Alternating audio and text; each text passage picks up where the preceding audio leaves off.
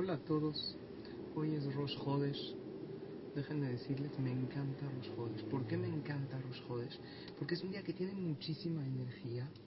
Es un día que lo que haces tienes éxito si lo haces con alegría.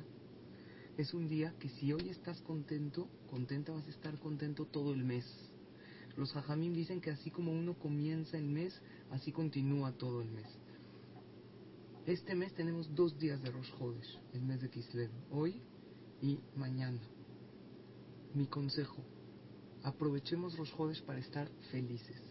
Den tzedaká el día de hoy. El Kafahaim dice que la tzedaká en Rosh Hodesh cuenta doble. Hagan una seuda festiva. Reúnan a la familia. Hay una mitzvah de comer algo especial en Rosh. Hagan un ambiente de Rosh Hodesh en la casa y en la familia. Díganles a sus hijos, Hoy es Rosh hay que estar contentos. Pidan tefilá en Rosh Hodesh. Tenemos Shachrit, Musaf, Minha, Arbit. Es bueno decir el Teilim 104, que es Barejinakshi, Teilim de agradecimiento. El Alel, se dice Alel sin verajá, porque le agradecemos y alabamos a Kadosh Baruchu por llegar al inicio de mes.